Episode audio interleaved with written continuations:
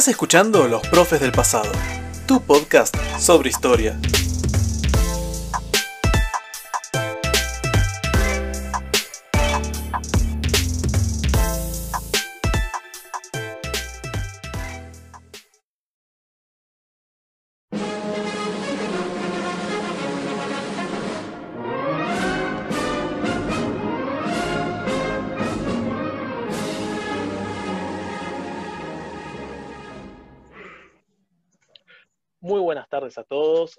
Que anden muy bien. Les damos la bienvenida al conversatorio San Martín, Miradas Contrapuestas. Estamos acá para poder debatir y charlar un poco sobre este gran prócer que nos reúne el día de hoy. Este, así que queríamos darles cordialmente la bienvenida para que pasemos un rato juntos hablando sobre esta figura tan importante para la historia argentina que es San Martín. Antes de empezar, eh, vamos a proceder presentándonos un poco, así aquellos que no nos conocen pueden saber quiénes somos. Este, comienzo presentando a acá este, a Santiago Musachi, profesor de historia, ¿sí? Este, en segundo lugar, estamos con Carla Belén Fernández, estudiante y profesora de historia, estudiante ya del último año al igual que Elena Luján Coria, quien también está estudiando el último año del profesorado de historia, a la vez que ya es profesora de folclore. Entonces estamos acá los cuatro y somos quienes vamos a ir llevando un poco adelante este conversatorio. Mm. Bueno, muchas gracias Tommy por, la presentación que nos hiciste a cada uno. Eh, bueno, nos juntamos acá como que somos, porque ya más que nada somos cuatro amigos que nos brindó la historia, ¿sí? Que nos hicimos gracias a la historia. Este, y decidimos hacer un conversatorio sobre eh, San Martín, una de, las, de los próceres, más que nada, de las figuras más importantes de la historia argentina, ¿sí? Pero haciendo, exactamente, pero también haciendo un análisis de otra mirada, ¿sí? De algo que la escuela no nos muestra, ¿sí? Eh, de qué vamos a hablar específicamente, de distintos aspectos de su vida y de, desde diversas miradas que nos brindan eh, los autores que utilizamos, ¿sí? o que estuvimos trabajando para este conversatorio. ¿sí? Eh, antes que nada de presentar a San Martín, vamos a hablar del contexto. ¿sí? Eh, San Martín vivió en una época, vivió en un tiempo, vivió en un espacio, ¿sí? sujeto a un proceso histórico. ¿sí? No podemos concebir a San Martín como una persona aislada o hablar de San Martín como si fuera un cuento. Nada que ver, al contrario, sino que estaba sujeto a un tiempo, a un espacio, ¿sí? Eh, en América y en Europa también. Eso tuvo mucho que ver con San Martín y que eso lo vamos a hablar en este conversatorio. ¿sí? También vamos a hablar de su biografía, ¿sí? Eh, dónde nació, dónde se crió, ¿sí? Eh, su formación también. vamos también a hablar, destacar el tema de su religiosidad, ¿sí? la religión católica tuvo o no tuvo influencia en su vida. También vamos a hablar sobre el supuesto rumor, ¿sí? si fue un agente inglés o no, ¿sí? También vamos a hablar de la Logia Lautaro, a la que él fundó, y el tema de la masonería, un tema que nunca se habla en la escuela sobre San Martín. También vamos a hablar de la construcción liberal que hizo la historia oficial sobre San Martín, esta historia que se otorga en la escuela, ¿sí? qué es lo que se muestra de San Martín y qué es lo que no se muestra, ¿sí? su pensamiento político, y por último, el concepto de liberalismo, si eso influye en su pensamiento. ¿San Martín era liberal o no era liberal? ¿sí? Muy bien. Eh, quien va a empezar con el tema del contexto, ¿sí? que nos va a enmarcar cómo vivía San Martín, ¿sí? en qué tiempo y dónde, va a estar a cargo del profesor eh, y amigo Tomás Oñate. Así que te cedo la palabra, Tommy. Muy bien, muchas gracias, Santi. Entonces, para comenzar justamente, eh, como ha dicho acá el compañero, hemos creído, hemos pensado, en base a nuestra formación historia, que es importante comenzar hablando del contexto histórico para darle un trasfondo, un trasfondo lo más real posible, lo más concreto posible, a este, el desarrollo que tuvo el pensamiento político, social y la vida misma de San Martín. Entonces, la idea tras esto es hablar sobre algunos hechos históricos que fueron muy importantes en la época y que marcaron realmente estas cuestiones sobre el prócer. Ahora, muy bien, tenemos que situarnos en el momento en que ocurrían todos estos acontecimientos históricos. ¿sí? Estamos hablando de lo que fue finales del siglo XVIII y principios del siglo XIX. Este fue el momento en el cual se dio el pasaje de la edad moderna a la edad contemporánea, edad que nosotros mismos seguimos transitando hoy en día. Fue el momento en el cual los viejos regímenes empezaron a, este, a sucumbir y empezaron a conformarse los nuevos estados modernos.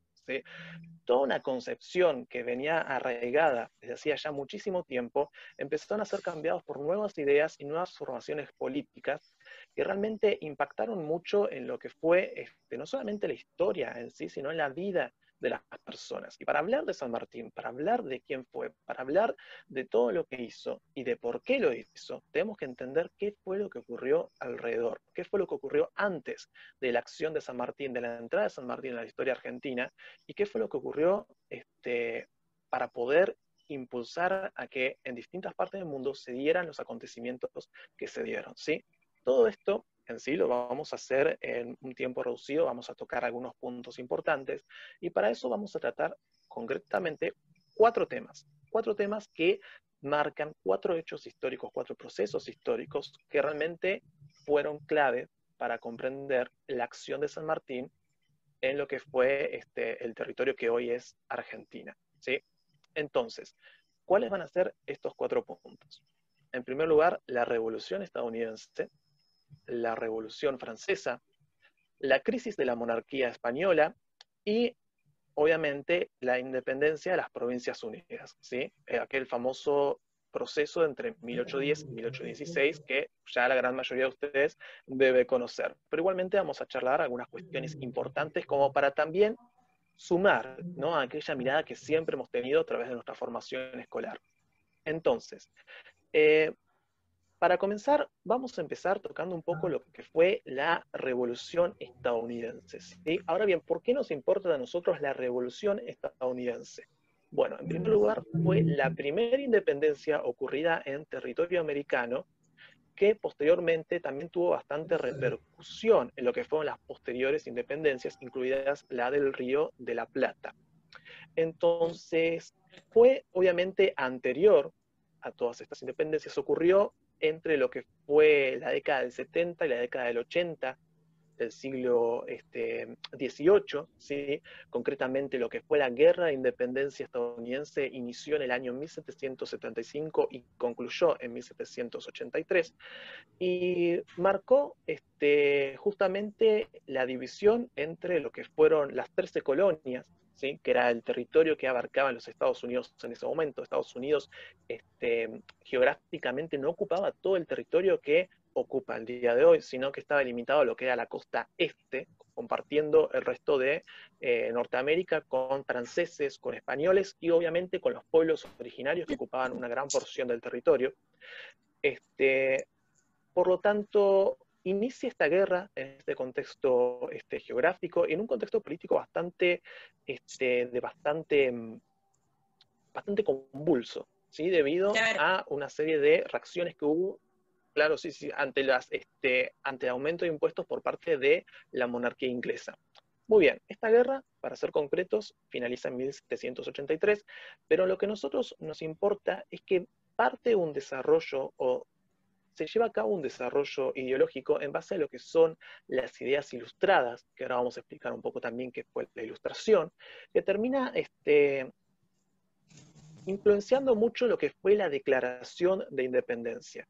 Una declaración de independencia que este, estipulaba lo que era la igualdad de todos los hombres, diciendo que todos los hombres son creados iguales, y también la idea del contrato social. Entonces, todas estas ideas venían dentro de lo que es eh, las ideas de la ilustración, que la ilustración había sido un movimiento social y político que se desarrolló durante los siglos XVIII y XIX, muy este, representativo de lo que fue la burguesía en esos tiempos, y se basaba sobre todo en la idea de que la razón tenía que prevalecer por sobre lo que era la superstición. ¿sí? Defendía además el individualismo, se oponía al absolutismo y al feudalismo medieval, y, este, y otros temas económicos como la idea de que tenía que haber un libre comercio. ¿sí? Esta fue una idea que a partir del siglo XVIII tuvo bastante, bastante difusión, principalmente por la acción de las sociedades secretas, como las sociedades masónicas y los clubes de pensamiento. ¿sí? Entonces, fue justamente estas ideas las que impulsaron em, o las que influenciaron, mejor dicho, a la declaración de independencia. Declaración de independencia que influenciaría también ciertos documentos de como la Declaración de los Derechos del Hombre, que ocurrió en la eh, Revolución Francesa, que ahora lo vamos a tocar muy brevemente, y las declaraciones de independencia americanas que ocurrieron a lo largo del siglo XIX. Entonces, esta revolución estadounidense no solamente fue la primera en ocurrir dentro del territorio americano, sino que además este, sirvió para como influencia a la hora de cómo tenían que ser el resto de independencias ocurridas en América. ¿sí? Eso en primer lugar. Ahora muy bien, la Revolución Francesa fue posterior a la Revolución estadounidense, pero un impacto mucho más grande. ¿sí? La Revolución Francesa que este ya sería el segundo punto que vamos a tratar, fue capaz en sí la revolución más influyente que hubo en toda esta época histórica, ¿sí? incluso también más influyente que la revolución estadounidense. Este, principalmente porque fue la segunda de las revoluciones burguesas, la primera fue la revolución industrial, la cual en este momento no vamos a indagar mucho, pero la revolución industrial, ¿sí? tomando un poco lo que decía Eric Hobsbawm, le dio al mundo moderno este, las formas económicas y la Revolución Francesa le dio las formas políticas que iba a tener el mundo que tenemos hoy en día. Es decir, el mundo en el que vivimos nosotros, el mundo en el que vivimos ustedes, le debe mucho a esas dos revoluciones, ¿sí? en cuanto a su conformación política y económica, y también en ciertos aspectos ideológica. Entonces, la Revolución Francesa sí duró 10 años, inició en 1789 y eh, concluyó en 1799, ¿sí? Entonces, lo que vamos a hacer ahora básicamente es hablar un poco sobre aquellos aspectos que realmente influenciaron más en las posteriores este, independencias, en las posteriores conformaciones de los estados modernos en el mundo. ¿sí? Pongamos algo este, en claro, algo muy, muy concreto. Eh, en primer lugar, obviamente, la revolución ocurre en Francia, ¿sí? esto hay que dejarlo bien en claro, en Europa, en una región en la cual dominaba el absolutismo, ¿sí? un eh, tipo de monarquía en el cual el rey concentraba casi todo este, el poder, ¿sí? En el cual Exactamente, la, palabra del rey es la, ley, básicamente, se decía. Exacto, sí, sí, sí, sí, sí. Entonces, realmente lo que era la monarquía absolutista representaba lo que era el viejo orden, ¿sí? Y en Francia se da una situación bastante particular en la cual los representantes del viejo orden, como la monarquía y como este, lo que era el clero, trataban de mantener todos aquellos beneficios que habían tenido hasta durante todo este tiempo, pero a la vez había nuevas fuerzas sociales que estaban tratando de ascender y tener un lugar más preponderante en la sociedad, como eran los burgueses. ¿Sí? Los burgueses, lo que eran los comerciantes, lo que eran los médicos. Entonces, de esa puja que hubo entre estas nuevas fuerzas, entre estas nuevas fuerzas sociales, lo que era el viejo orden, terminó resultando lo que fue la Revolución Francesa, que se desencadenó por, lo que, por una crisis económica y social producto de las deudas, de las grandes deudas que tenía Francia por haber apoyado a los Estados Unidos en su independencia eh, contra los ingleses, esto es un punto este, importante por el hecho de que los franceses y los ingleses realmente no tenían buenos tratos, fueron enemigos en muchas guerras. ¿sí? Entonces, como para debilitar a lo que eran los ingleses, los franceses apoyaron a la independencia estadounidense, pero esto los dejó en bancarrota. De acá este, surgió y empezó a desencadenar una serie de pérdidas, va, una pérdida de poder por parte de la monarquía, que con el tiempo desembocaría en disturbios sociales y una pérdida del poder por, parte del, rey Luis XVI. ¿sí? Cuando el rey Luis XVI pierde el poder, este, el pueblo y los burgueses obviamente empiezan a tener un rol más participativo dentro de lo que es la política francesa. Ahora muy bien, resumir toda la Revolución Francesa sería un poco extenso porque realmente tuvo muchos cambios políticos y muchos cambios de regímenes en muy poco tiempo, en 10 años, pasamos de una monarquía este, parlamentaria a una primera república francesa, a una república jacobina, a un este, eh, directorio, y después a un consulado. Realmente este, fueron bastantes cambios, pero lo que nos tenemos que quedar es que en el centro siempre las ideas burguesas fueron bastante influyentes. ¿sí? Las ideas burguesas que estaban este, muy influenciadas por la ilustración, que la hemos mencionado ya, y por lo que era el liberalismo clásico. ¿sí? que, era el liberalismo clásico, era, que era una oposición a la intervención del Estado y del monarca en los asuntos civiles, para permitir que los este, ciudadanos puedan desarrollarse en libertad, este, tanto ellos como sus actividades y sus capacidades. ¿Sí? Obviamente, en oposición muy clara a lo que era el Estado absolutista en ese tiempo. Entonces, todas estas ideas también fueron este, influyentes en lo que fue la Declaración de los Derechos del Hombre y del Ciudadano, ¿sí? un documento que en base a las ideas de libertad, igualdad y fraternidad era el programa este, formal de la revolución, y con el tiempo también empezaron a gestarse lo que eran las ideas este, democráticas y obviamente una idea muy, muy este, revolucionaria para la época, que fue la idea de pueblo, la idea de nación, ¿sí? de que la soberanía también, la soberanía era parte del pueblo. ¿sí? Esta fue una idea que obviamente permeó mucho en los tiempos posteriores, en las posteriores independencias, entonces es muy importante este, rescatarlo. Ahora, muy bien, la Revolución Francesa finaliza en 1799 eh, tras el golpe de Estado que hizo Napoleón al directorio, lo que inicia ahí la etapa del consulado, pero lo que nos importa a nosotros es que es un antecedente importante para la toma de la soberanía por parte de los pueblos, la extensión de la democracia, ¿sí? aunque fuera muy limitada en ese tiempo, y un freno a la potestad de la monarquía, ¿sí? fue el pilar en el cual se construyeron los estados modernos. Entonces, este evento de la Revolución Francesa fue muy importante para la época. Ahora muy bien. Este, eso, Tommy, también desencadenó. Perdóname, no, Tommy. Esto, ya desencadenó un poquito. Un poquito no pasa nada. Eh, Napoleón, este, la toma del poder. ¿Y eso repercute un poco en España? Totalmente. Sí, sí, sí. Porque tiene que ver justamente con el tiempo en el cual la monarquía española estaba empezando a entrar en crisis, que es un poco el tercer punto que quería mencionar. Este, y está, esto también está muy ligado con la posterior independencia de las Provincias Unidas, que es que en lo que es la última etapa del siglo XVIII y principios del siglo XIX, eh, también mientras que en Francia se daba esta revolución, mientras que Francia posteriormente con Napoleón crecía territorialmente cuando se funda el imperio, ¿sí? España estaba dejando de ser ese gran imperio que había sido en los siglos pasados, estaba empezando a debilitarse cada vez este, más rápidamente.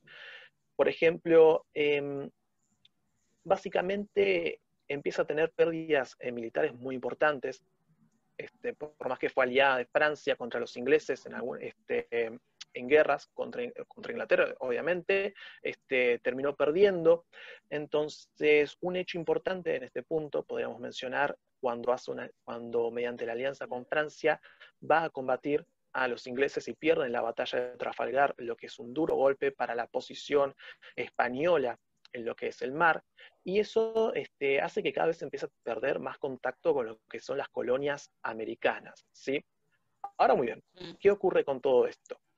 Eh, básicamente, eh, España empieza a debilitarse cada vez más, empieza a tener menos presencia en cuanto a su imperio, empieza a tener menos presencia política, el rey empieza a verse debilitado, empiezan lo que son las crisis económicas, y en 1807 eh, el rey Carlos IV hace el tratado de Fontainebleau, perdón si lo pronuncié mal, con Napoleón, haciendo una alianza para poder invadir Portugal, pero los franceses empiezan a tener cada vez más avance dentro de España.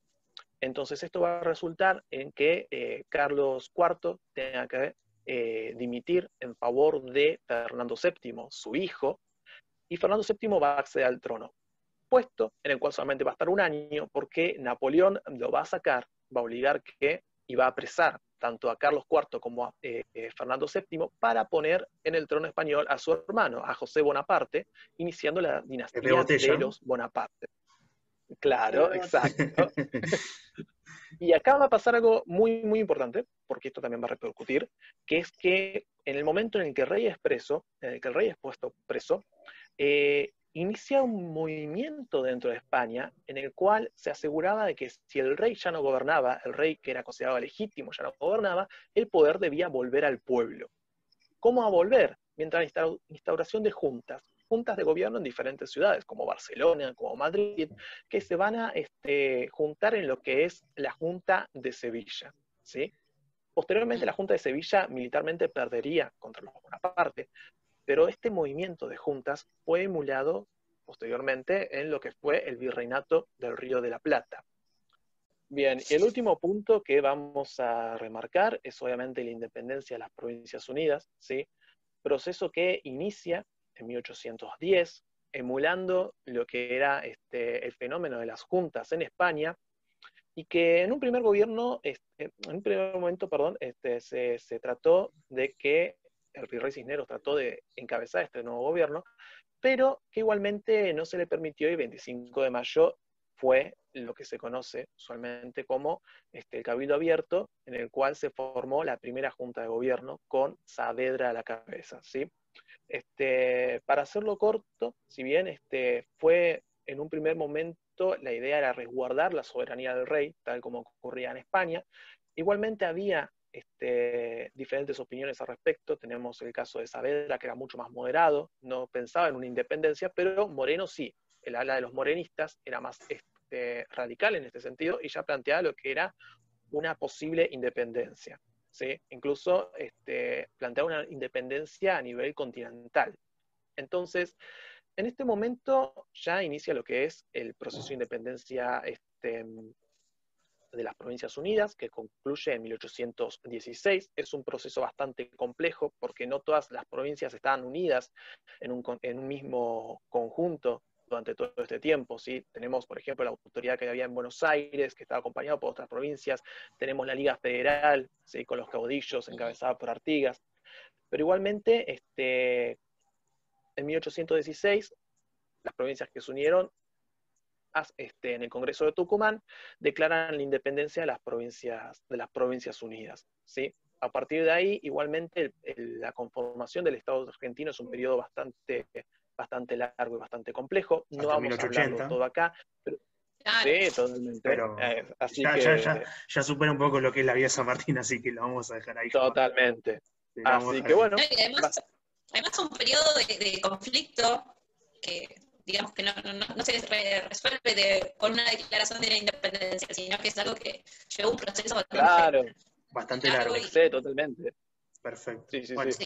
bueno, muchas gracias, Tommy. ¿eh? te agradecemos por no, eh, parte de contextualizar y cómo, en qué momento y, cómo se fomentaba la ciudad donde estabas eh, influenciado San Martín, ¿no? Bueno, y ahora vamos a venir con eh, la profesora de folclore y estudiante en el último año de profesora de historia, Elena Luján Coria, que nos vas a hablar un poquito, ¿sí? Y vamos a intercambiar también, vamos a hablar de distintas visiones sobre la vida de San Martín, ¿sí? eh, que trabajaste el libro de Norberto Galazo, ¿sí? Que si no me equivoco, ¿cómo se llama? Seamos libres y los demás no importan. Bueno, eh, como primer interrogante que me quiero plantear a la hora de hablar de San Martín es, ¿quién era San Martín? ¿Un héroe con todo el glamour, un hombre de plata o un hombre totalmente común? Bueno, como primer interrogante que me, que me planteo es, ¿realmente nació el 25 de febrero de 1778? no existe ninguna prueba fehaciente de que esto sea verdad. ¿Qué quiero decir con esto? No hay fe de bautismo, no hay un papel escrito o algo que diga tal fecha nació José Francisco de San Martín. ¿Por qué se postuló que fuera esta fecha? El gran inventor de nuestra historia, o de la historia oficial, por decirlo de alguna forma, Mitre, lo postuló, que fue el 25 de febrero de 1778, porque leyó una biografía de un amigo de General San Martín, si no me equivoco, Juan García de Río, que decía que nació en esa fecha. Pero nadie lo quiso eh, discutir. O sea, lo tomó, lo dijo Mitre y era palabra sagrada. Ahora bien. Exacto. No era de una familia adinerada. El padre de San Martín, Juan San Martín, era un militar español, el cual no tenía grandes ingresos. Eh, algunos autores planteaban que fue como un accidente que haya nacido acá, ¿no? en Yapeyú, porque el padre se encontraba acá, nació él y su hermano. Eh, digamos, entre 1776 y 1778. Ahora bien, tres de sus hermanos son españoles, María Elena, Manuel eh, Tadeo y Juan Fermín. Eh, muchos hablan de que tuvo mucha influencia este continente, pero mucha influencia, digamos, no pudo haber tenido, porque a partir de en mil, 1800, Sentí, ¿no te acordás en qué año fue más o menos que se fue? Ah, en 1781. Ah, 81 se traslada a Buenos Aires primero. Claro, y en 1783 se va para España. Exactamente, o sea, no tuvo mucho trayecto, mucha influencia americana, por decirlo de alguna forma. Eh, así que bueno, se traslada a lo que es España. Pero ese traslado no es que solamente fue. Sí, dime. Disculpame, Luján. No, eh, justamente vos estabas trabajando con Galazo y esa es la versión que establece Galazo. Justamente yo estoy trabajando, eh, bueno, trabajé a Guillermo Furlón en su libro, bueno, General San Martín, masón católico deísta, y cuando habla de su inicio, ¿sí? de su crianza, eh, él lo que manifiesta es lo contrario, como que la influencia religiosa y le, estuvo eh, muy marcada en su crianza. ¿Por qué? Porque él nació en Yapeyú, una de las zonas eh, jesuíticas, o sea, de la Compañía de Jesús, de una gran tradición espiritual y cultural. Entonces fue muy marcado eso. Y también lo que marca es el círculo familiar de él, principalmente su madre, doña Gregoria Matorra. La madre, Gregoria Matorra, y su papá eran españoles ortodoxos, o sea, mantenían sus costumbres. Más allá que tenían a los criados americanos, ellos mantenían mucho su costumbre española. Ellos nunca renegaron de su cultura. Es más, añoraban con irse a España. Era su... Era su sueño de volver, exactamente. Exactamente, esa añoranza. Pero ahí no hay una contradicción si nos ponemos a pensar, porque nuestro, digamos, nuestra cultura es hispana. Exactamente. O sea, nosotros no... O sea, Pero somos mestizos, Sí, pero lo que dicen que fue lo que más adelante voy a explicar, que es lo que llamó a Martina a volver a lo que es América. Pero no es eh, simplemente el que ella se haya arraigado, que haya estudiado, que formado acá. En sus primeros tiempos, él fue totalmente mm, español, porque más allá que tuvo una niñera que fuera eh, americana, su, madre, su padre, sus hermanos, o sea, sus juegos, siempre se vivan más que nada las leyendas, creencias y cultura española. Ahora bien, ellos, los padres, inculcaron esa necesidad de irse a España. El tema es que el padre era un militar, el cual no tenía eh, mucho dinero. Cuando se va a España, eh, surge un pequeño problema. Al padre no le dan destino militar, o sea que no seguiría trabajando en el ejército español, y eh, no tenían dinero. Bueno, como no tenían dinero tampoco, él pide que lo jubilen, el retiro, y que le den un ascenso. El ascenso más llegó, pero eh, sí le dieron el retiro, que no les permitía tener un nivel eh, socioeconómico alto, pero podían sobrevivir, ¿no? Ahora bien, en cuanto a la educación, eh, hay muchas posturas que dicen que fue un colegio, por ejemplo, a que asistió a la Real Academia de Madrid. Si el padre no tenía fondos, o sea, no tenía grandes ingresos, ¿cómo podía hacer para mandarlo a estudiar a San Martín a un colegio o a un seminario donde iban gente de un estatus alto? Sí, eso sí, justamente quería hablar de eso, que el autor que trabajó yo, que es Guillermo Furlón, eh, principalmente de una postura del revisionismo, obviamente va a reivindicar a, San Martín, eh, y va, también a hablar un poquito de lo que es eh, la Iglesia Católica, que para él fue, eh, como dijiste, mencioné vos, al Colegio Imperial de Nobles de Madrid, ¿no? Y que hizo su recorrido estudiantil en esa escuela de carácter jesuita, ¿sí? Aunque yo te, te quiero dar la derecha a vos, porque Furlón no menciona ningún documento fehaciente o una fuente histórica que respalde Exactamente. Esa, es, la polémica con respecto a su escolaridad. La información sobre San Martín, o sea, nadie discute que hizo muchísimos años, pero no hay eh, registros que digan, sí, realmente pasó esto. O sea, se, se van llevando historias o escritos que quedaron por ahí, pero nada que sea algo fehaciente. Exactamente. Ahora bien, eh, es obvio que asistió alguna vez a la escuela, que se educó, porque no era analfabeta, le gustaba leer, es más, eh, leía muchísimo. Él cuando se movía en tema de las batallas iba con su baúl con libros. Eh, Pero bueno. Muchos libros de historia, dicen. Eh, sí, de historia y de Sí, filosofía. Sí. Me la filosofía. además también, además también, o sea, que después lo vamos a hablar más adelante en este conversatorio, es el tema de que eh, la correspondencia privada y pública de él, o sea, sabía escribir, él escribió cartas, Exactamente. o sea, ha marcado que ha, ha tenido un periodo de alfabetización. Exactamente. Sí. Hay un libro que, si no mal me acuerdo, ah, yo también mi memoria, llamaba La Española, eh, que afirma que él fue, asistió a la escuela durante seis años. Una escuela de temporalidades en Málaga, ¿no? Mira, Eh, un colegio jesuita, o sea que pertenecía o era sucesora de los jesuitas, o sea que también tuvo ahí influencia del lado español, digamos, o sea, una versión española, eh, que tuvo influencia jesuita, pero era una escuela gratuita. Que esto se Ah, mira. acoplaría mejor a la vivencia económica que tenían en ese momento, o sea, la familia San Martín. Bien. Eh, bueno, San Martín, a los 12 años, ingresa, o sea, eh, ingresa a lo que es como cadete de España, o sea, cadete militar, y se forma. Ahora bien, eh, pasaron muchos años hasta que realmente se alianza, por ejemplo, en 1796 ocurría la alianza entre España y Francia, eh, que él se vincula eh, como combatiente. ¿Bien?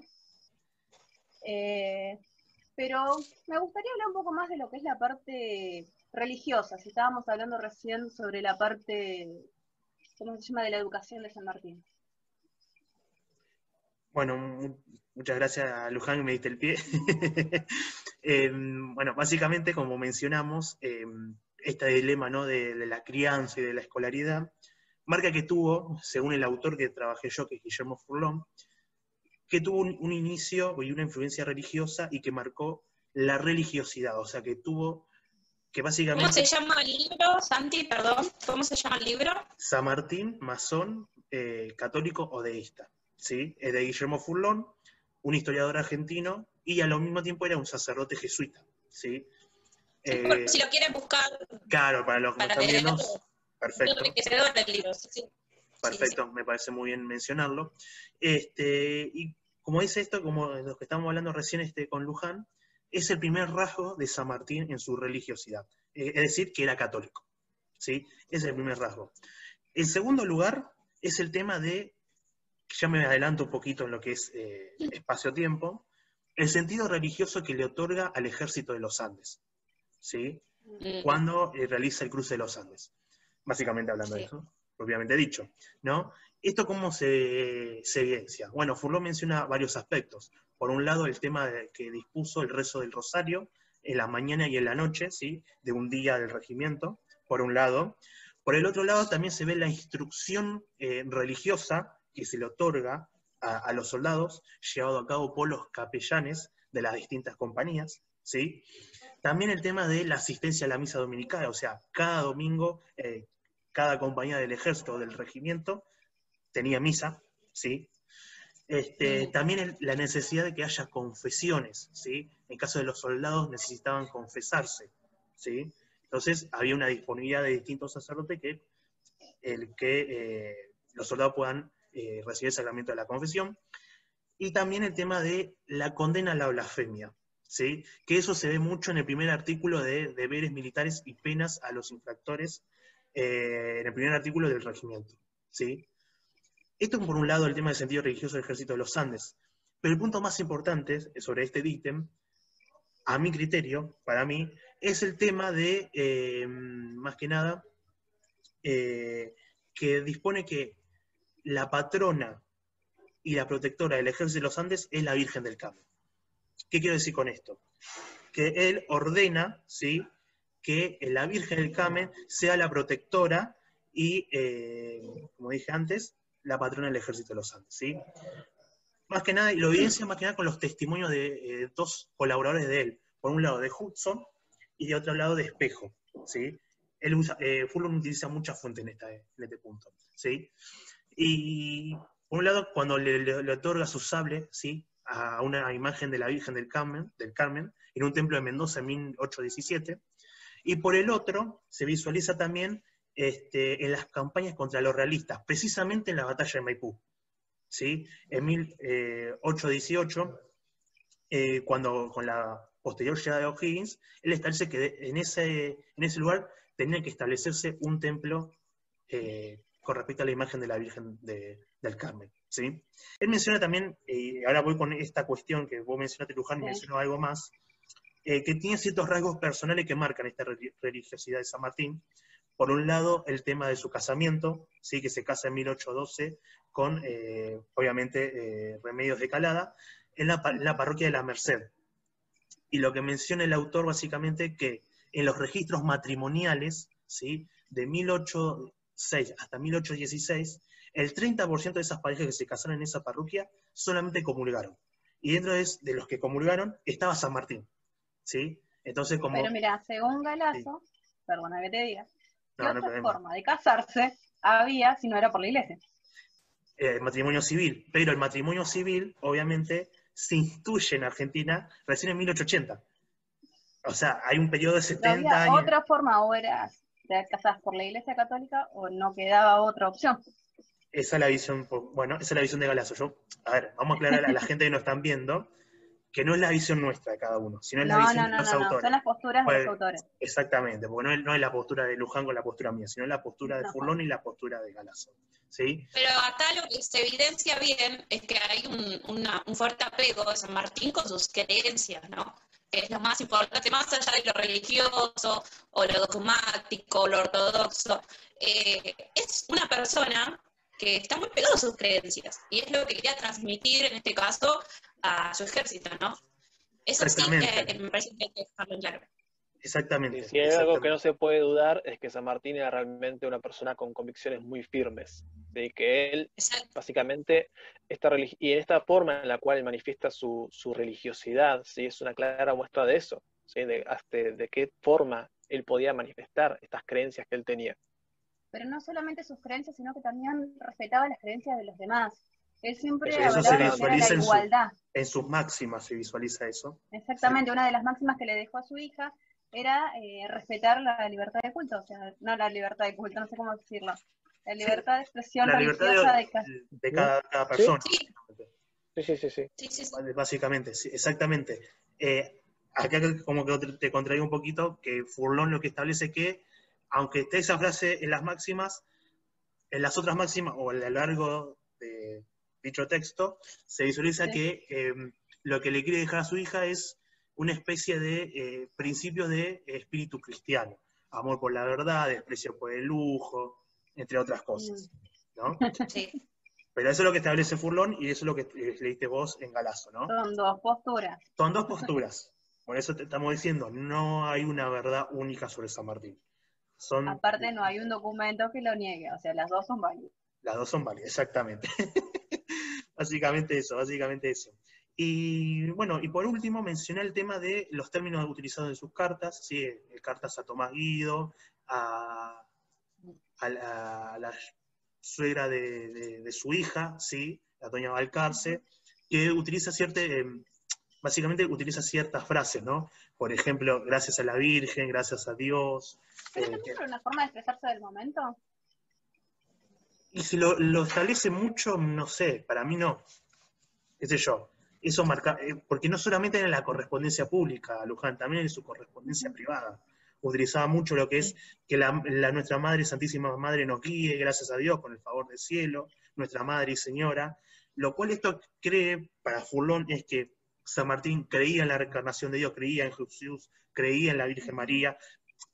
Cuando digo la Virgen María es como que acá eh, rechaza la visión de deísmo de San Martín, ¿no? que solamente creía en, Dios, pero solamente en la forma de naturaleza que se manifiesta Dios. No, se utiliza, a, si cree en la Virgen, como lo muestra en su correspondencia, ¿sí? marca que estaba adherido a la religión católica. ¿sí?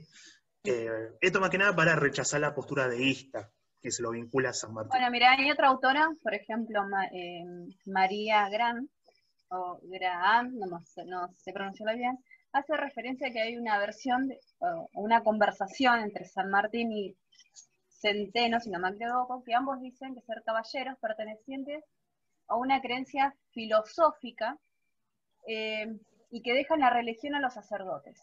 Esa es una postura de una de esta autora. Y prefieren reírse, o sea, igualmente, o sea, se, consideran como protestantes y deidistas. Esta es otra postura, no es la postura de Galazo, o sea, esta es otra autora que sostiene. Otra autora que, que mencionas, perfecto. Muy bien, muy bien. Ahora, volviendo a lo que me dijiste vos, el tema de lo que es eh, si era un católico ortodoxo o un eh, eh, católico ferviente que comulga, que profesa la, doctrina y moral cristiana, que la defiende y que condena la blasfemia, o sea, inclusive eh, Fulón lo que establece que San Martín es un católico apostólico, ¿sí? Porque está vinculado a una logia de carácter masónico, o sea, vinculada a la masonería. Y acá vamos con, más que nada, a la logia Lautaro, ¿sí? Yo te pregunto, Luján, no sé qué mirada tiene Galazo, para Galazo, ¿fue un masón convencido? San Martín. Mira, yo por lo que leí, o sea, también leí otros autores que en este momento no me acuerdo, pero en sí él era religioso, pero no iban de acuerdo con su pensamiento, porque cuando hablábamos de religión, hablamos del clero, y el clero tiene el absolutismo. Y eso iba en contra con sus pensamientos, o sea, tenía un choque entre lo que era la religión y lo que él, eh, o sea, su pensamiento político o ideología, por decirlo de alguna forma. Claro, porque en la época, vamos a decir esto, eh, había un clero eclesiástico que estaba vinculado mucho a lo que es la monarquía. Del absolutismo, pero ¿quién le daba poder? O sea, ¿quién le daba esa, diciendo, el absolutismo vale, o sea, tiene validez? El clero. Exactamente. El el absolutismo estaban, estaban juntos, porque aparte el absolutismo le daba eh, ¿cómo que se llama? Beneficios que, los querían seguir teniendo. Es más, Tommy creo que lo dijo, los beneficios que querían seguir teniendo cuando pasó lo...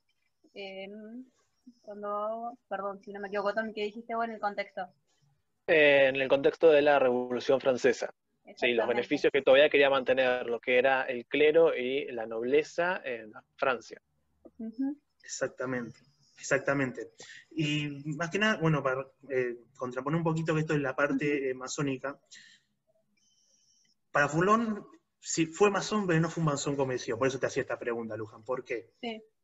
Porque no, no tenía el sentido de la palabra que es la palabra masón que tenemos actualmente, o la que tuvo en 1880 la masonería entre fines del siglo XIX y principios del XX. ¿sí? este, él integró lo que es la logia Lautaro, ¿sí? pero el objetivo de esa logia Lautaro era puramente y netamente política, ¿sí? no tenía un fin antirreligioso. ¿sí? Es más, había curas que participaron a la logia Lautaro. Entonces, contestando exactamente, o sea, contestando a tu pregunta, decís, ¿por qué un católico ortodoxo, pero por qué se vincula a una logia masónica? Está bien, esa logia masónica eh, tenía, según Mitre y según Rojas, Mitre, que encima fue gran maestre de la masonería, o sea, tiene, una, tiene una visión sobre eso y perteneció a, lo que es esa sociedad secreta, en su momento, ahora actualmente es sociedad discreta, pero en su momento era sociedad secreta, lo que va a decir él, por ejemplo, que eh, la masonería tiene sus formas, tiene su jerarquía, tiene sus signos, pero el objetivo primordial es puramente político. No es eh, una intención anti-eclesial o anti-religiosa. ¿sí? Además, la masonería fue condenada recién en 1884 por el Papa León XIII en su encíclica Humanum, donde condena no solamente a la masonía, sino también a sectas y otras órdenes religiosas. ¿sí? Ese, ese se evidencia en un punto. También hay otros puntos, por ejemplo, de Martín Sapiola, Matías Sapiola, perdón, que era miembro de la Logia Lautaro, que decía que era una sociedad de eh, jóvenes americanos y que era reconocer un gobierno legítimo ajustado a las libertades de América. esto, esto es lo que va y lo vamos a hablar más adelante, ¿San Martín era liberal o no? Bueno, pero ¿qué? ¿O qué clase de liberal era? Exactamente. Porque no es el mismo liberal de los principios de 1800 a fines de 1800, o sea, son dos. Es una palabra que, o 1820 ya, o sea, en menos de 20 años esa palabra va mutando, va mutando de significado. Exactamente, exactamente. Y no solamente en el plano político, sino también en el plano social y económico. Obviamente, obviamente.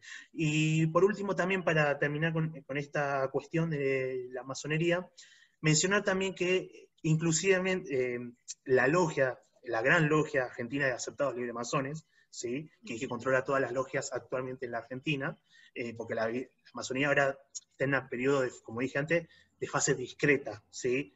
como que ha mostrado un poco más, su, y además asume su vinculación que tuvo con el Estado argentino, ¿sí? su proceso de creación, conformación y, consolidación, ¿sí?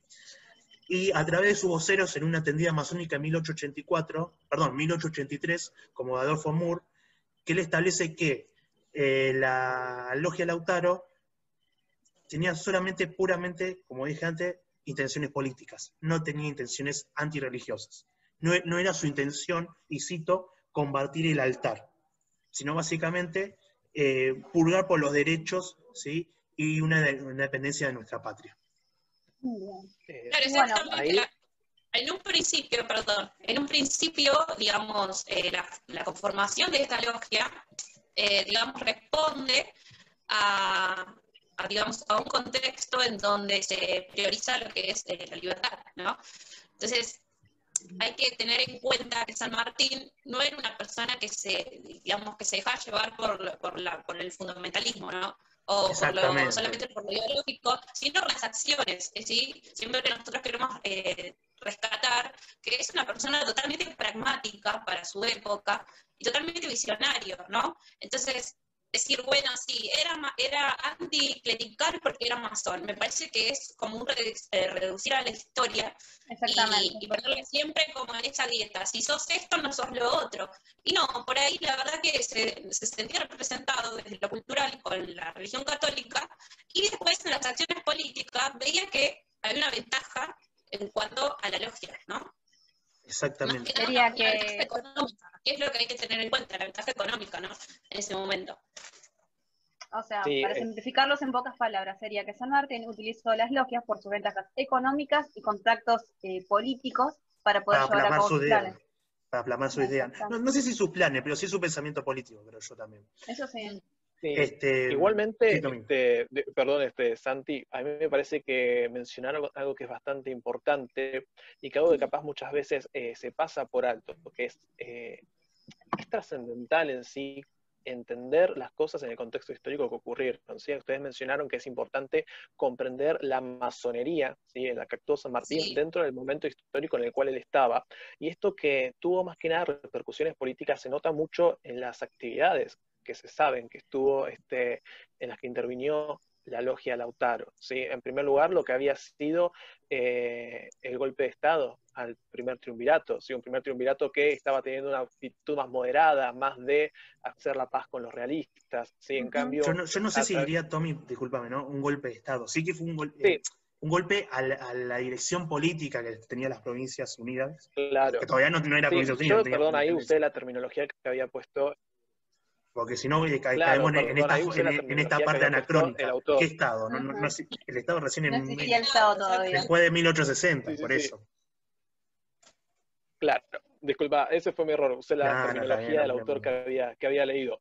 Pero lo importante es que la logia del Lautaro en sí, exacto, la logia Lautaro en sí tuvo bastante participación en estas situaciones políticas, en la conformación de un segundo triunvirato, ¿sí? este, en lo que había sido cuando San Martín estaba en Chile, que ya no tenía apoyo del directorio porque había caído y tampoco tenía apoyo de los chilenos. La logia Lautaro apoyó bastante al ejército de los Andes y le dio los recursos necesarios para poder contratar la flota que necesitaba. Entonces, en cuanto a la causa independentista, no solamente por eso, sino también porque estaba integrado en gran parte también por morenistas, que había mencionado anteriormente que era el ala más radical de la Revolución de Mayo. Entonces eso demuestra justamente que la, causa independentista estaba muy arraigada con lo que era, o la lógica Lautaro, mejor dicho, estaba muy arraigada con lo que era este, esta causa independentista en, las Provincias Unidas. Exactamente, exactamente. Y repito un poquito con lo que dijo Luján. Había sacerdote en la logia Lautaro. Obviamente. Entonces, si tenía un fin eh, antirreligioso, no iba a haber sacerdotes.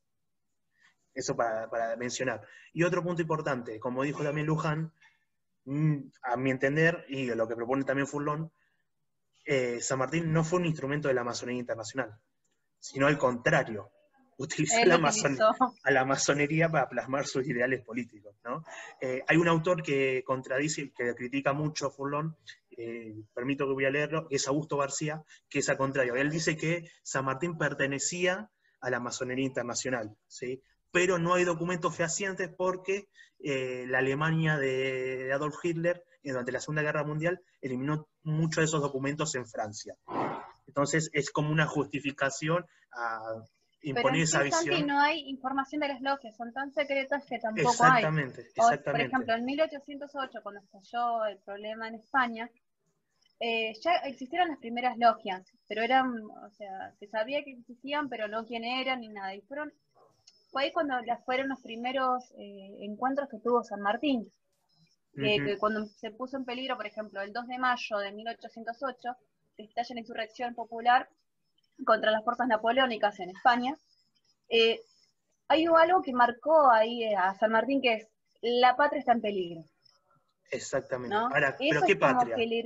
exactamente, ¿qué patria? Porque nosotros cuando decimos patria, que es patria argentina, mal, que es la patria argentina. Pero en ese momento no existía ni Argentina ni el concepto de patria como lo conocemos nosotros. Además no eran, no, no existía ni Argentina, o sea, no existía, eran todos los espacios que heredamos del virreinato de Río de la Plata. Entonces ahí hablamos de una unidad política y cultural representada a través de lo que sería la patria americanista, en este caso. Es lo que Martín, y es lo que... Cuando era... sí. Es, lo, que, digamos, tenemos hoy más fuerte de él cuando decimos la patria grande, hablamos de esa patria, esa patria americanista. Exactamente. aparte de él era la Dale, sí, sí. disculpa, este, tampoco hay que olvidar que incluso el virreinato del Río de la Plata antes formaba parte de una unidad política mucho más grande, ¿sí? que también incluía lo que era la parte del Perú y otros países. Bueno, San Martín... la reforma borbónica, exactamente.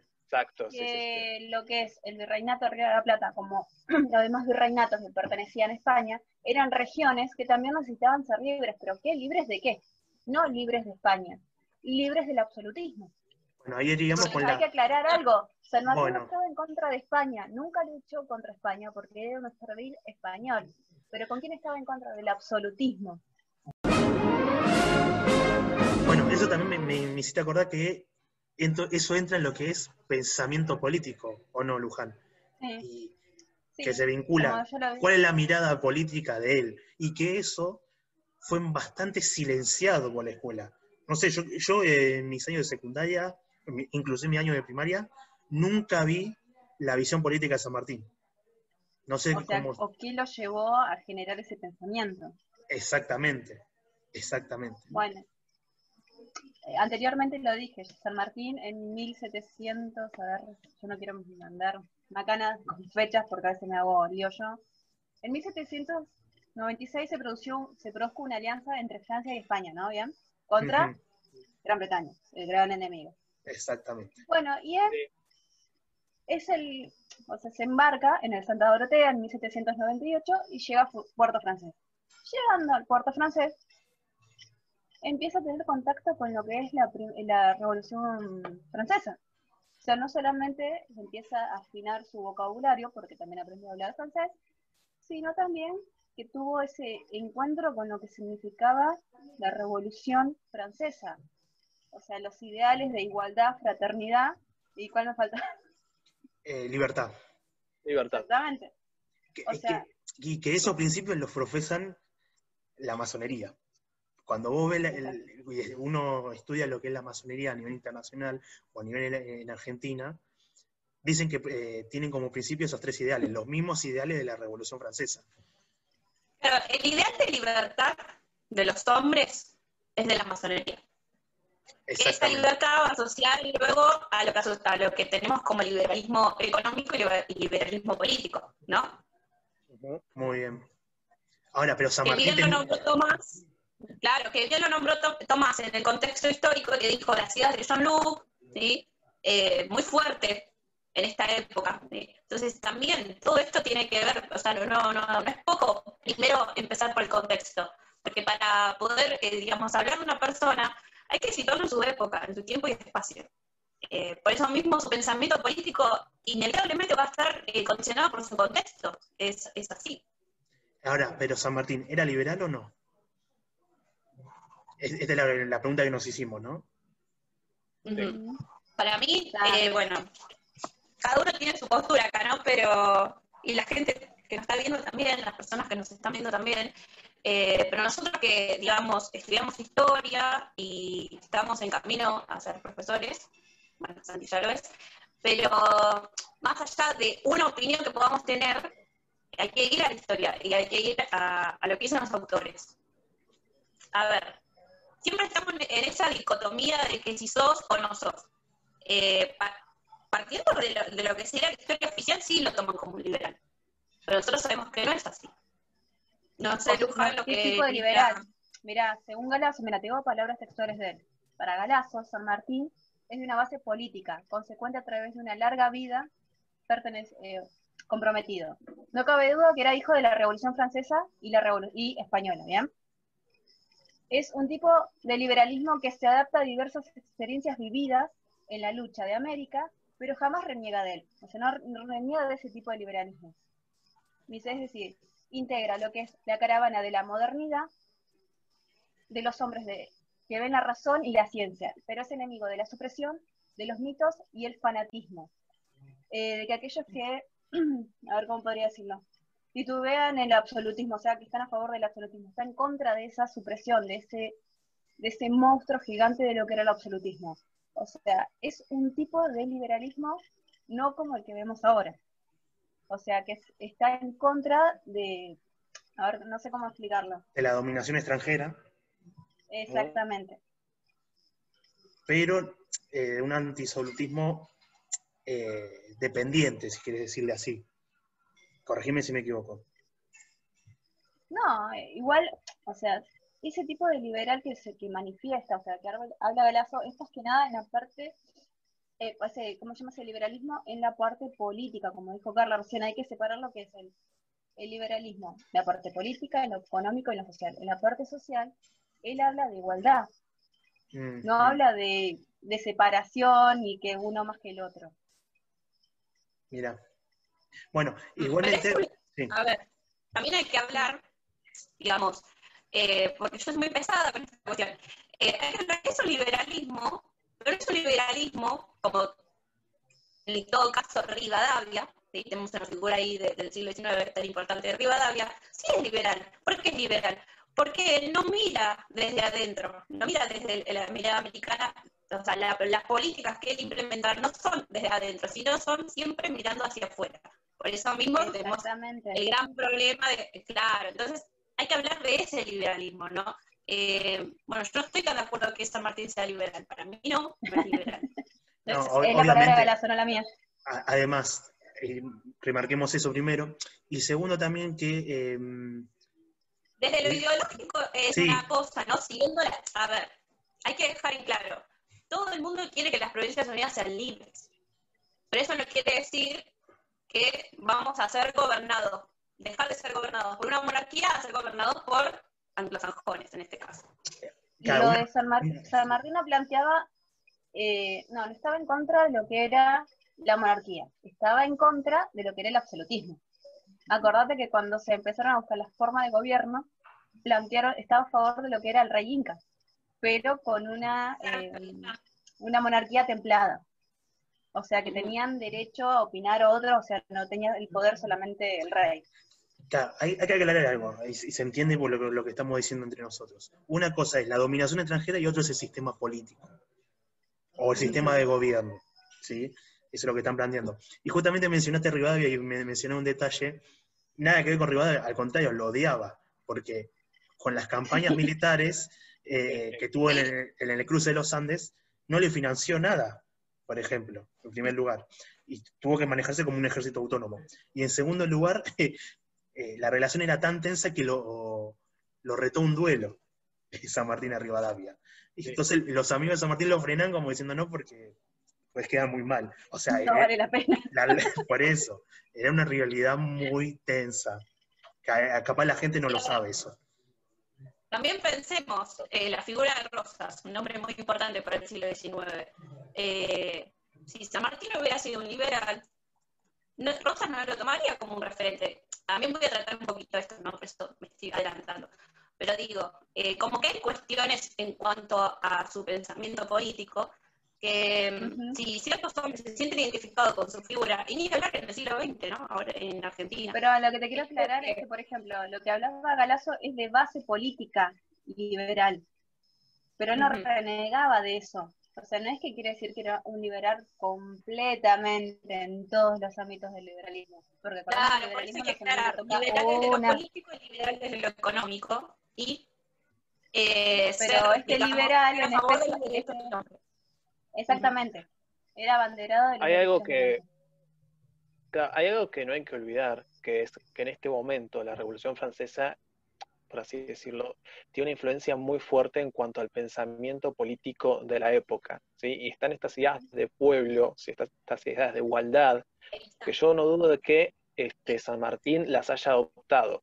Si bien la, la ideología que tuvo esta revolución, ya que estamos, ya que que fue tan influyente, ¿no?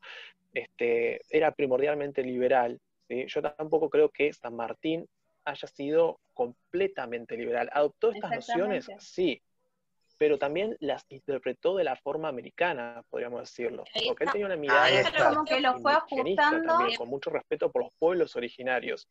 Yo creo que él realmente, este, el trabajo que hizo con América, tomó cosas de la revolución porque fue muy influyente. Era imposible no tener una opinión con respecto a la revolución francesa y a todos los acontecimientos que estaban ocurriendo. Pero, creo que, llamamos un pensamiento de, la época, la historia. Justamente. Claro, justamente creo que por eso, por eso llama tanto la atención, porque no eran muchos los que pensaban, o muchos de los grandes que, nosotros se conocen usualmente, los que pensaban igualmente que, San Martín, o igualmente que, que, Bolívar, por ejemplo, tenían una mirada muy particular, tomaron cosas, ¿sí? obviamente, pero este, las interpretaron de la manera americana. Adoptaron también lo que teníamos acá. Y de ahí viene la particularidad de su pensamiento y de su posición política, al menos también desde mi opinión. Estamos todos de acuerdo que había un sistema político que ya no se podía seguir sosteniendo en el tiempo, ¿no? Bien. Teniendo la mirada de San Martín. Ahí, ya partiendo de esa base, eh, vamos a decir que requería un cambio. Ese cambio, ¿cómo se iba a dar? Bueno, San Martín tenía un plan, un plan continental, y, pero como dice Tomás en este caso, siempre desde la mirada americana. Por eso mismo decimos, bueno, pero ¿qué tipo de liberalismo? Bueno, está bien.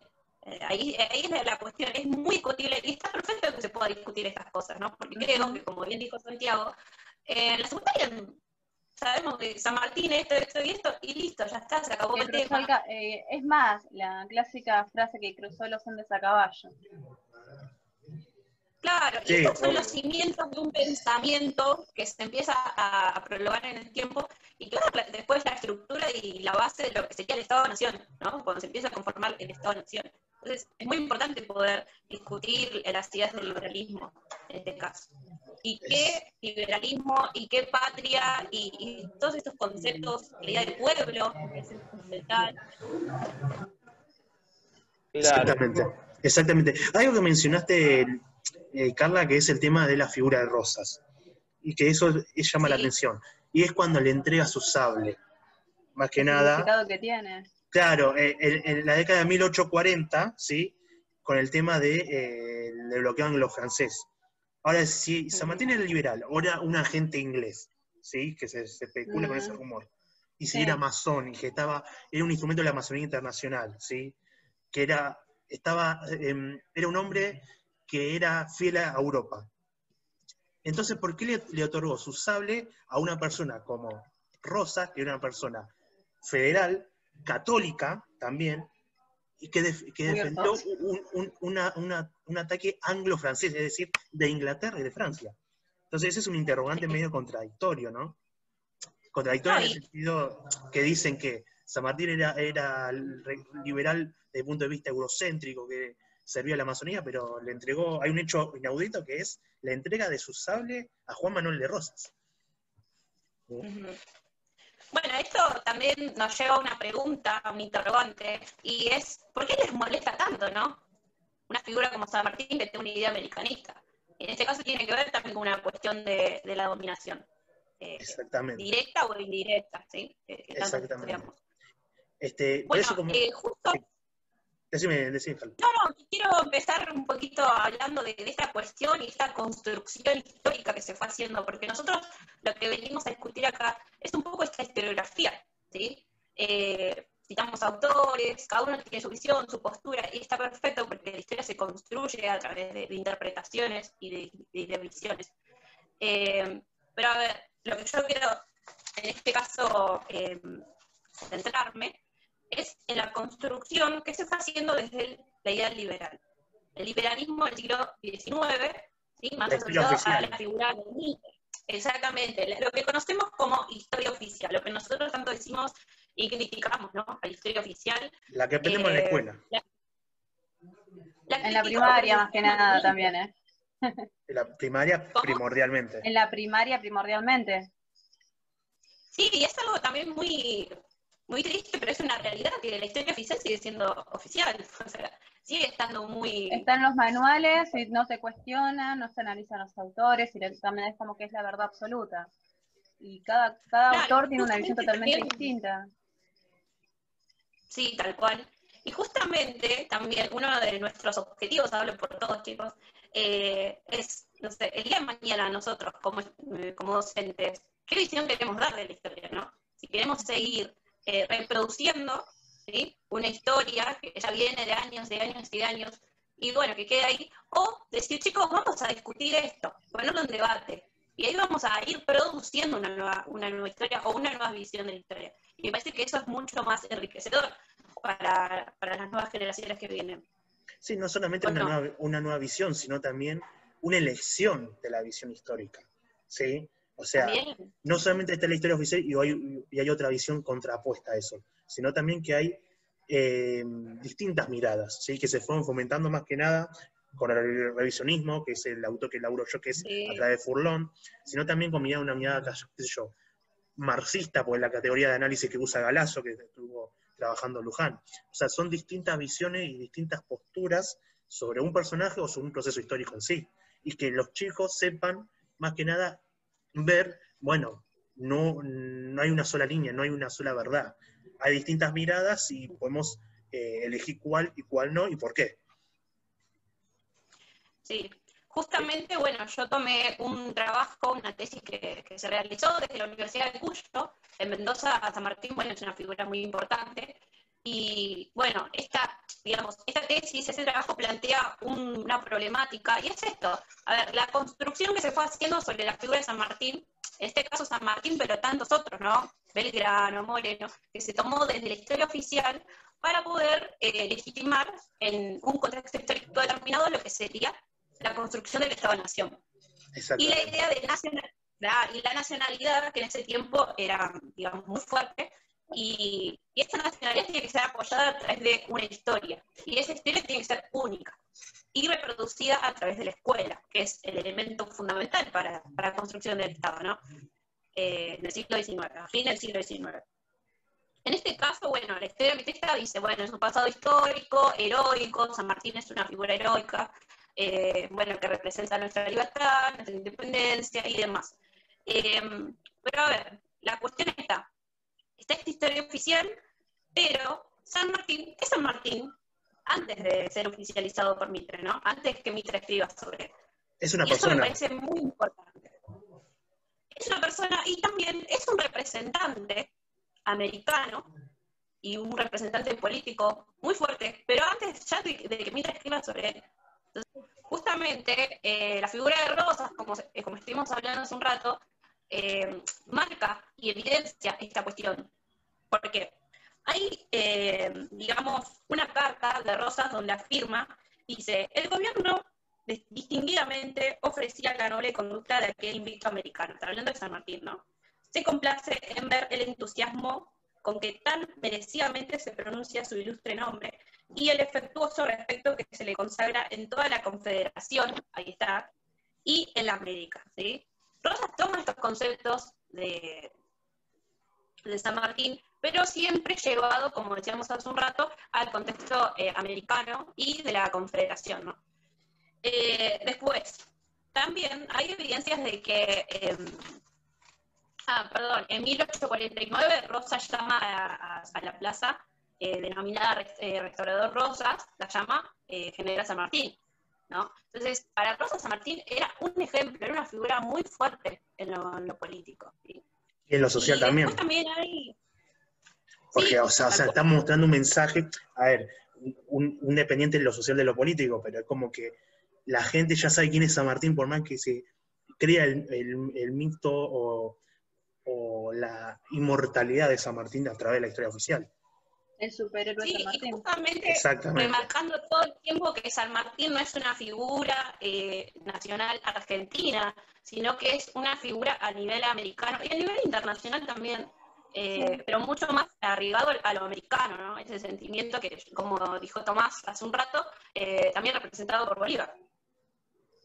Sí, no, no hay que olvidar algo muy importante, que es cuando, que cuando se construye la historia oficial, es un momento en el cual Argentina está ya consolidando lo que va a ser su Estado.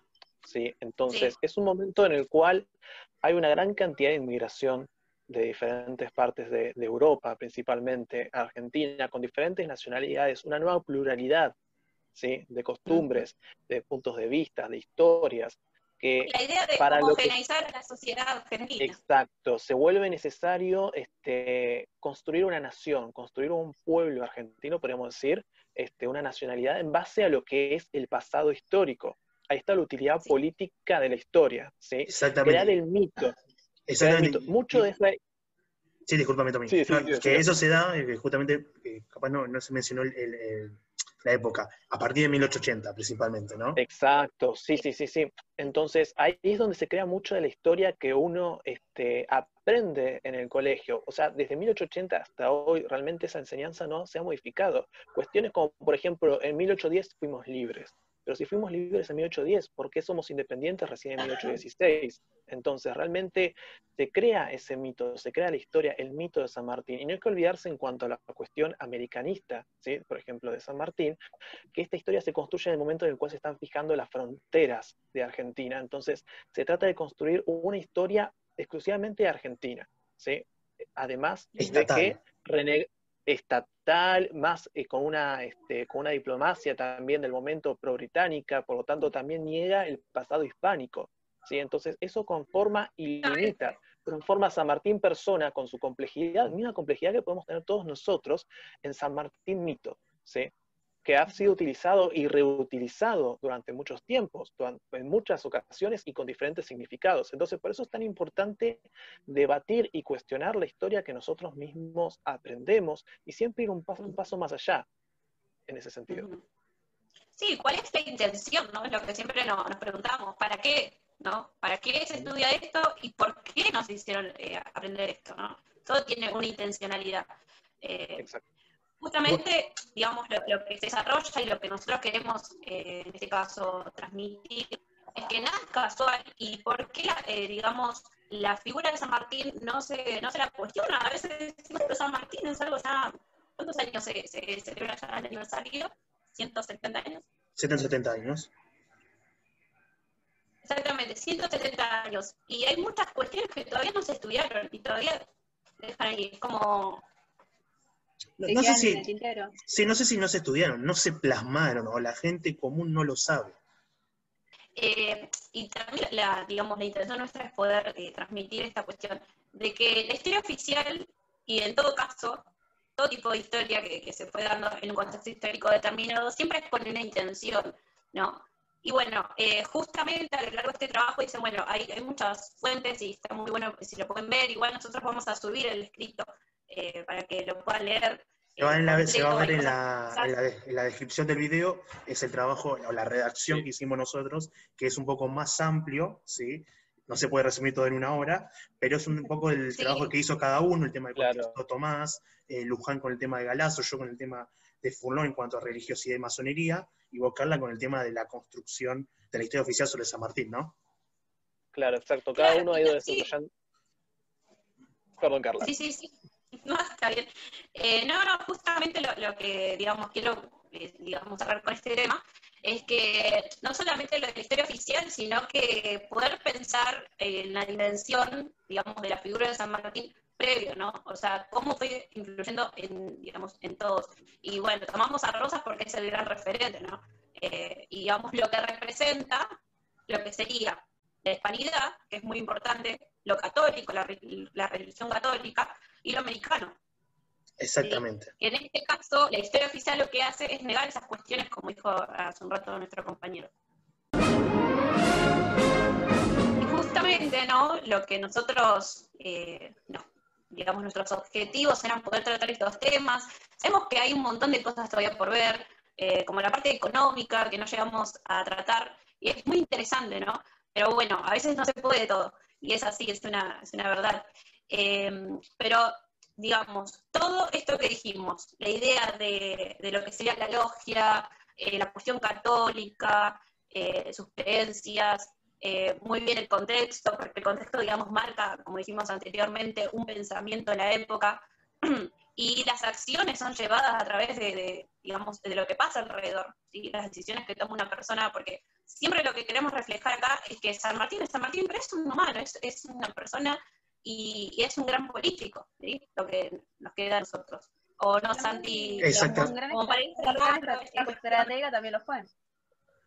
Exactamente. Sí, justamente, una persona muy pragmática, sí. Bueno, justamente también, estamos, justamente Carla, estás como un poquito resumiendo un poquito lo que, lo que estuvimos hablando, para ir cerrando ya, si no nos extendemos mucho más y la gente capaz está un poquito penal, se está cansando, no creo, no creo, pero em, para ir cerrando, ¿cómo podemos concluir eh, en este conversatorio sobre San Martín? Estoy mencionando un poquito estas ideas. En primer lugar, yo creo que es un, o la mirada que quisimos poner nosotros, que es que sacarle la, parte ideal, o la parte de, mito, ¿no? De idealizarlo y ponerle una, un, poquito más una mirada humanizadora, que San Martín fue una persona que tuvo sujeto, una persona como todos nosotros, como yo, como vos, Carla, como Tommy, como Ser humano común. Ser humano común que estuvo eh, sujeto a un proceso histórico, en tiempo y espacio. Sí. ¿No? Y que también hay esta cuestión de las críticas que se realizan, bueno, pero si sos católico, ¿por qué actúas de esta manera? ¿Por qué te unís a una lógica, a una logia, perdón? Eh, tiene que ver también con esta cuestión, pero a ver, eh, es una persona y va tomando decisiones y va cometiendo errores, no, es que estamos justificando las cosas que hizo, pero digo, eh, también poder llevar eh, esos héroes o esos próceres a un, plano más terrenal, ¿no? Exactamente. Poder hablar desde esa postura. Y además estas variaciones o estas antagonismos, ¿no? Si era masón o era católico, verdad que San Martín capaz, como mencionamos previamente, eh, era masón, pero utilizó la masonía para plasmar sus ideas políticas, pero era un católico ortodoxo. Básicamente como que fue una persona a nuestro criterio, y como dije, previamente, los aportes de los diversos autores que analizamos, eh, que era una persona pragmática. Dígame que seguramente las personas que están viendo ahora del otro lado, eh, espero que sean profes o compañeros, lo que sea, seguramente leyeron otros autores y tienen otra postura, otra mirada y, y cuestiones que pueden discutir. Y está perfecto, pues nosotros acá lo que queremos resaltar es que no hay una verdad absoluta, sino lo que nosotros hacemos es una reconstrucción de la historia en base a, las interpretaciones, ¿no? Exactamente, exactamente. y, también para, para todos aquellos que capaz no son profesores o alumnos de historia, que capaz solamente están interesados con el tema, este, también entender que lo que hemos presentado nosotros acá es, como decíamos, una, solamente una parte. ¿Sí? de todo lo que hay para hablar de San Martín y de todas las posturas que hay sobre San Martín. Existe una riqueza historiográfica muy grande, ¿sí? este, muy nutrida eh, de diferentes intereses, momentos históricos, posturas, documentación, que la verdad que invita ¿sí? a leer, a formarse, a investigar más. Entonces, realmente creo que lo que hemos hecho acá también es plantear esto para no quedarnos con lo que ha dicho la historia oficial, no quedarnos con lo que simplemente se ha aprendido, romper el... Lo que está simplemente en los manuales, los manuales que nos obligaban a estudiar en la primaria. Exacto, exacto. y además eso que también nosotros renegamos o cuestionamos, esta cuestión de la reducción de la historia es impresionante la reducción de la historia, de que esto pasó linealmente. La verdad, ¿no? y es la verdad absoluta. La, la tomamos la verdad absoluta. Lineal. Exactamente, siempre se ven los hechos como esto pasó, después pasó lo otro, después pasó lo otro, y nunca se ve el más, digamos, de una forma mucho más amplia, una mirada totalmente eh, comprensiva. Hay que tener en cuenta la complejidad de la historia, así como la realidad es compleja. Tener en cuenta que la historia, nosotros tenemos la ventaja de poder mirar para atrás y tener una mirada más abierta, ¿sí? con diferentes aspectos que capaz las personas en ese momento no podían ver. Pero justamente hay que tener en cuenta que no hay que invisibilizar este, aspectos ¿sí? o, ciertos criterios, sino que hay que tratar de verlo todo en su respectivo contexto.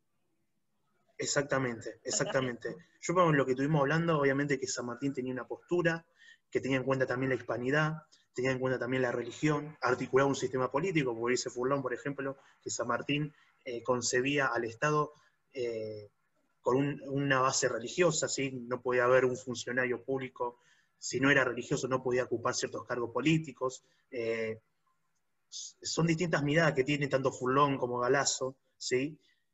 Y que era una persona, pero para sintetizarlo... perdón, Santi, para cerrar un poco, hay que, hay que ponerse a pensar desde la lógica. Eh, si San Martín no quería un Estado separado de la religión, es porque no era liberal. Y ese Exactamente. para retirarme. claro, exactamente. Eh, si él conseguía un poquito, con, pero también hay que aclarar también, o sea, él decía, el Estado tiene que estar acompañado de la religión, ¿no? Y eso se lo muestra tantamente en la proclama a los limañes, al, perdón, a, los eh, pobladores de, Lima, como también en el Estatuto Provisional de Perú, ¿sí? Eh, entre 1818 y 1820. Pero también, y hay algo que solamente dice Galazo, Luján, corregime si me equivoco, que es, es lo que había en la época también no se podía Exactamente, por eso yo dije que hay que ajustar lo que es el liberalismo en esa época, a qué se ajustaba en la parte política. Porque si también lo pasan, está bien, si era liberal no podía estar con la iglesia, pero acordate que era estratega. Exactamente. ¿Cómo iba a conseguir su apoyo? A través de los creyentes, si no ponía a la iglesia ante, eh, ante el Estado. O sea, la iglesia y el Estado juntos. Exactamente. Muy bien, de esto hablamos, ¿no? Cuando hablamos de, complejizar la historia, hacernos preguntas, y que no, no, tiene que cerrar todo en la historia, justamente, ¿no? No tiene por qué siempre cerrar todo. Eh, no hacemos ciencias exactas, y bueno, es así. Así que bueno, chicos, la verdad que fue más divertido. Muy, grande compartir con ustedes esto, eh, además de, colegas, también somos amigos, y bueno, la verdad que un clima muy lindo, eh, por charlar previo a esto, previo a, a, poder, digamos, hacer este vivo también las charlas nuestras fueron muy, muy enriquecedoras y la verdad muy lindo. Espero que les guste a la gente. Sí, eh, quisiera, sí, quisiera agregar más que nada, bueno, agradecerle a ustedes por la participación, sí, creo que ahí hemos hecho algo muy bueno, que sea la primera y de muchas de estos conversatorios, que no sea solamente San Martín, sino sea de otros temas, agradecer a la gente que nos está viendo, y aclararle también que eh, en la parte de la descripción del video estamos dejando lo que es eh, ya lo mencionamos previamente, pero lo repetimos, eh, la parte de redacción, ¿sí? que se amplía un poco más de lo que estuvimos hablando. porque obviamente en una hora no entra todo, obviamente, y que tiene una mirada más que nada grupal nuestra y de los autores que trabajamos. ¿sí? tienen, además, no solamente capaz no los mencionamos, pero los mencionamos en el trabajo. Si alguien está interesado en saber un poquito más de San Martín, dejamos la parte escrita del trabajo, de este conversatorio en realidad, en la descripción del video. Así que les agradezco, gracias Carla, gracias Tommy, gracias eh, Luján. Si quieren agregar algo más, tienen todo su derecho. Sí, este, yo también agradecerles a, ustedes por acá, por, haber pasado este rato, que la verdad que, estuvo muy bueno. Y aquellos que, nos están viendo, para los que sepan de historia y para que los, que no sepan de historia, espero que esto les haya este, invitado a, querer aprender más sobre este tema y que haya sido una, invitación para, para eso. Muy bien, muy bien. Bueno, chicos, muchísimas gracias, ¿eh? les agradezco un montón y nos estamos viendo. ¿eh? Chau a todos. Muchas gracias. Chao. Saludos.